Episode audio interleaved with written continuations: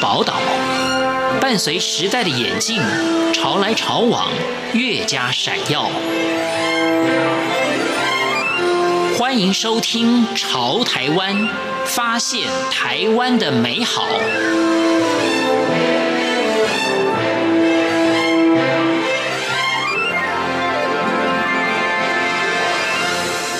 听众朋友您好，欢迎您收听《潮台湾》，我是文心。台湾有许多地方的地名，念起来真的很有趣，甚至藏有深刻的地理跟文化的意义。在《潮台湾》节目当中，我们跟国语日报合作，每个月一次，跟大家一起来探索台湾地名身世之谜，让我们由地名好好的来认识台湾吧。大家好，我是国语日报专栏记者李世新。今天呢，要跟大家介绍从屋与错，看看你从哪里来。台湾有许多地方的地名，如果从它的台语发音，我们可以追溯到这个地方早期的地理环境、开发演变的过程，还有居住的族群等等。在古早的年代呢，当某一个族群的人们选择了一个地方落脚居住、落地生根，就会以当地环境的特征来为这个居住地命名。例如，台湾有很多的地名是以地形的特征作为命名的，高起来的小山丘或沙丘称为仑，倾斜的山坡称为崎。如果比周围高而顶部是平的地方，称为平。这个平呢，是有土字边的平。可以开垦的平坦的地形称为埔。山地和丘陵间的小山谷称为坑。山崖或者是河阶阶崖称为坎。湖泊或盆地的所在地称为湖。人工或天然的蓄水池则称为潭。有些地名啊，还会加上方位或者是位置的指称。例如呢，顶就是指上面，脚呢是指下面，头指的是前端，而尾指的是末端。我们就以轮来作为例子。彰化县永靖乡的仑子村就是位在小丘的聚落；嘉义县民雄乡的顶仑村是位在小丘顶上的聚落；彰化县仑角村是位在小丘下的聚落；云林县的仑背乡的仑前村是在小丘的前面。而云林县的仑背乡，当然就是在小丘的后面喽。这是不是真的很有意思呢？而台湾地名当中最常见的跟地形有关的字是“坑”，仅次于“坑”的就是“埔”。在台湾的地名中有“埔”这个字的地名啊，可是非常多呢。台湾有许多叫做“乌”跟“错”的地名。大致当中其实透露了当地居民的来历。台湾的外来居民当中，以客家跟闽南两大族群为主。那简单来说，地名当中有“屋”字的是客家人的聚落，但是叫“错”的地方却不一定是闽南人的聚落。这是为什么呢？今天就来跟大家一探究竟。我们可以从地名当中的“屋”与“错”呢，看出你当地居民是来自于哪里。以北台湾的桃园新屋区为例，当地聚集了许许多多冠上姓氏的屋，例如曾屋、尤屋、吕屋、张屋等。此外，桃园还有很多地方叫错，例如江错、梁错、三块错等。基本上呢，这些地名当中有屋字的是客家人的聚落，但有些客家聚落也会以错为名。这也许是因为台湾的闽南文化向来比客家文化来得强势的缘故。在台湾的地名当中，有跟开垦、开拓有关的地名，也有跟争斗、防御有关的地名。许多地名呢，跟职业有关，像是木屐寮、瓦寮跟打铁店。跟建筑物有关的地名，则有太子宫、关帝庙、大人庙跟公馆等等。另外呢，也有跟家族有关的地名。在古代的乡村呢，往往是聚族而居，所以形成彼此是有血缘关系的聚落。像村中的某某姓氏的人口啊，常常就是占全村人口的绝大部分。例如说，王姓家族呢，就是在全村的人口当中啊，有绝大部分的人都是姓王的。所以呢，呃，以他的族姓作为地名，也是台湾地名当中的一大特色。那么基本的字呢，有像家、屋、宅、厝、庄或村等等，而以厝是最多的。而我们都知道，闽南人称住宅为厝，客家人呢则称之为屋。像是胡厝这家人呢，就是姓胡的。苏家村则是姓苏的，还有许家，当然就是姓许的喽。还有桃园县有宋屋，在桃园县呢，因为客家人称闽南人为福老人，因此啊，在桃园县也有福老庄等等。在台湾西半部平原地区的地名，常见的是厝。而在桃园、新竹、苗栗、屏东和高雄美浓等客家地区，常见的地名则是屋。我们都知道，屋跟厝前面啊，通常会加姓氏而成为地名，像是陈厝、王厝、刘厝，或者是搭上新、旧或是方位等等形容词，例如新屋、南方厝。还有半路厝，半路厝指的就是路途当中的房子，而旧呢，比新要少见，旧通常是必须要有相较于比较新的地标存在的时候才会使用旧这个字，例如旧街或旧港等等。另外，台湾也有很多的地名叫做三块厝，三代表很多。块则是房子的单位，三块厝代表的就是有很多很多的房子。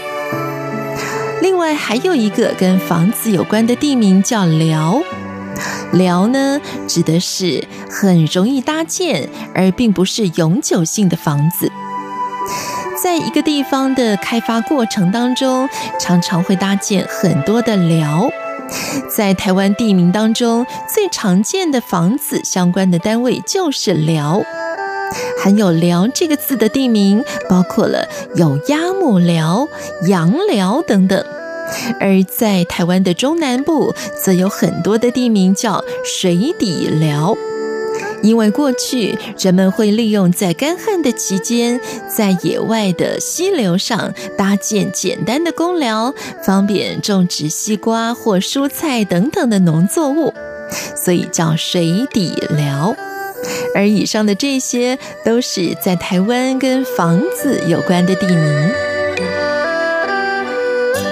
地名当中的屋与厝，除了可以用来辨别是闽南族群还是客家族群之外，也可以看出当地居民的血缘关系。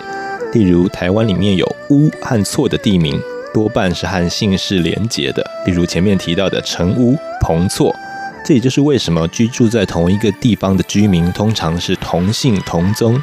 因此呢，我们可以在地名上把这些人统一概括为一家人。值得注意的是哦。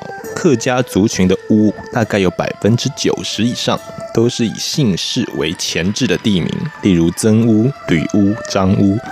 但是闽南族群的厝和姓氏连结的比例就没这么高了。它除了姓氏之外，还有很多的厝会跟他的祖籍连结，例如泉州来的人叫泉州错，同安来的人叫同安错，还有赵安错。还有一些错呢，会跟地形地貌或是方位，还有宗教信仰结合，例如砍头错、对面错、土地公错等。说到台湾的开拓是以江南平原开始的，在明郑时代都是以这个地方作为重心，然后再渐渐的往北上或南下。但是呢，都是以西部沿海平原为主，所以大多是开垦或开拓的遗迹。那么，其中以跟农垦、农耕产业有关的地名是最多的，散布在各地，而且是最具有特色的。在台湾地名中，跟开垦开拓有关的地名，像是台北市的三张犁、六张犁；高雄县有八张犁跟十张犁。犁呢，原本是农耕的时候用的工具，用以驾牛耕田，它的单位是用张来计算的，所以就称作张犁。以前呢，一张犁所可以耕种的地大约是五甲地，后来呢，就成为计算土地面积的单位了。一张犁代表五甲，而久而久之，也就成为地名了。像三张犁、六张犁、八张犁、十张犁，到底代表多大的土地呢？大家可以自己来算一算。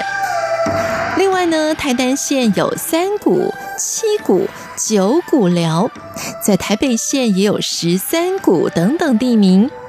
这是因为早年在开荒拓地的时候呢，会分成好几股，或者是呢有多少人合股，因此而形成了“股”这个地名的由来。接下来要介绍一处在清代台北盆地东边靠近山的地区，由福建泉州府安溪移民所开垦的地方，叫龙安坡。在清朝乾隆年间呢，有一户姓黄的黄氏家族的先人，在西元一七四零年来到台湾。起初呢，他们在淡水的番薯寮开垦居住。之后呢，再迁居到台北盆地。到了第四代，则是有几位兄弟合力的建造了一座大宅，就是接下来要为您介绍的连让居。好，接着跟大家介绍，在寸土寸金的台北市里面，罕见的保有一座完整的闽式农村古厝。它是位在台北市立龙门国中里面的龙安坡黄宅连让居，这是一座传统的三合院建筑。那三合院建筑指的是正身宅院加上左右护龙的房子。它建在一八九七年的日治时期，是当时皇家在大湾庄，也就是现在的大安区的五栋大宅之一。连让居过去呢建在稻田里面，那它的建筑方位是坐西北朝东南。整体的设计是闽南市安溪地方的传统民居农宅。那民居农宅就是可以住人，同时呢，它也跟农作物的加工有关系。例如说，你可以晒谷，或者是晒柿饼，或是晒面条，那就是把你工作的地方跟你居住的地方结合在一起。那它的外形呢是非常素朴、简单又大方的。装饰上可以看到外观有圆形跟竹雕的造型石窗。那它的正厅，也就是公妈厅，配色是以黑色跟金色为主。那宅院的正身，还有它的左右护龙，都是质地非常好的红砖，做工非常的精细。那它的屋脊线条呢，非常的柔和又舒缓。那堂内有精美的木雕，它是从一开始建造的时候就保留到现在的，所以是一个非常珍贵的古迹。那值得注意的是，黄宅连让居已经在一九九九年列为台北市的市定宅地古迹。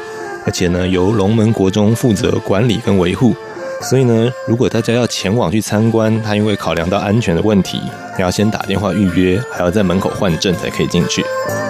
今天介绍的是跟地名当中的屋与厝，隐藏着人们故乡来自何处的秘密。那读完今天的报道，大家可以回家问问自己老家在哪里，是不是也有某屋或某厝的老故事？我是国语日报专栏记者李世新，谢谢大家。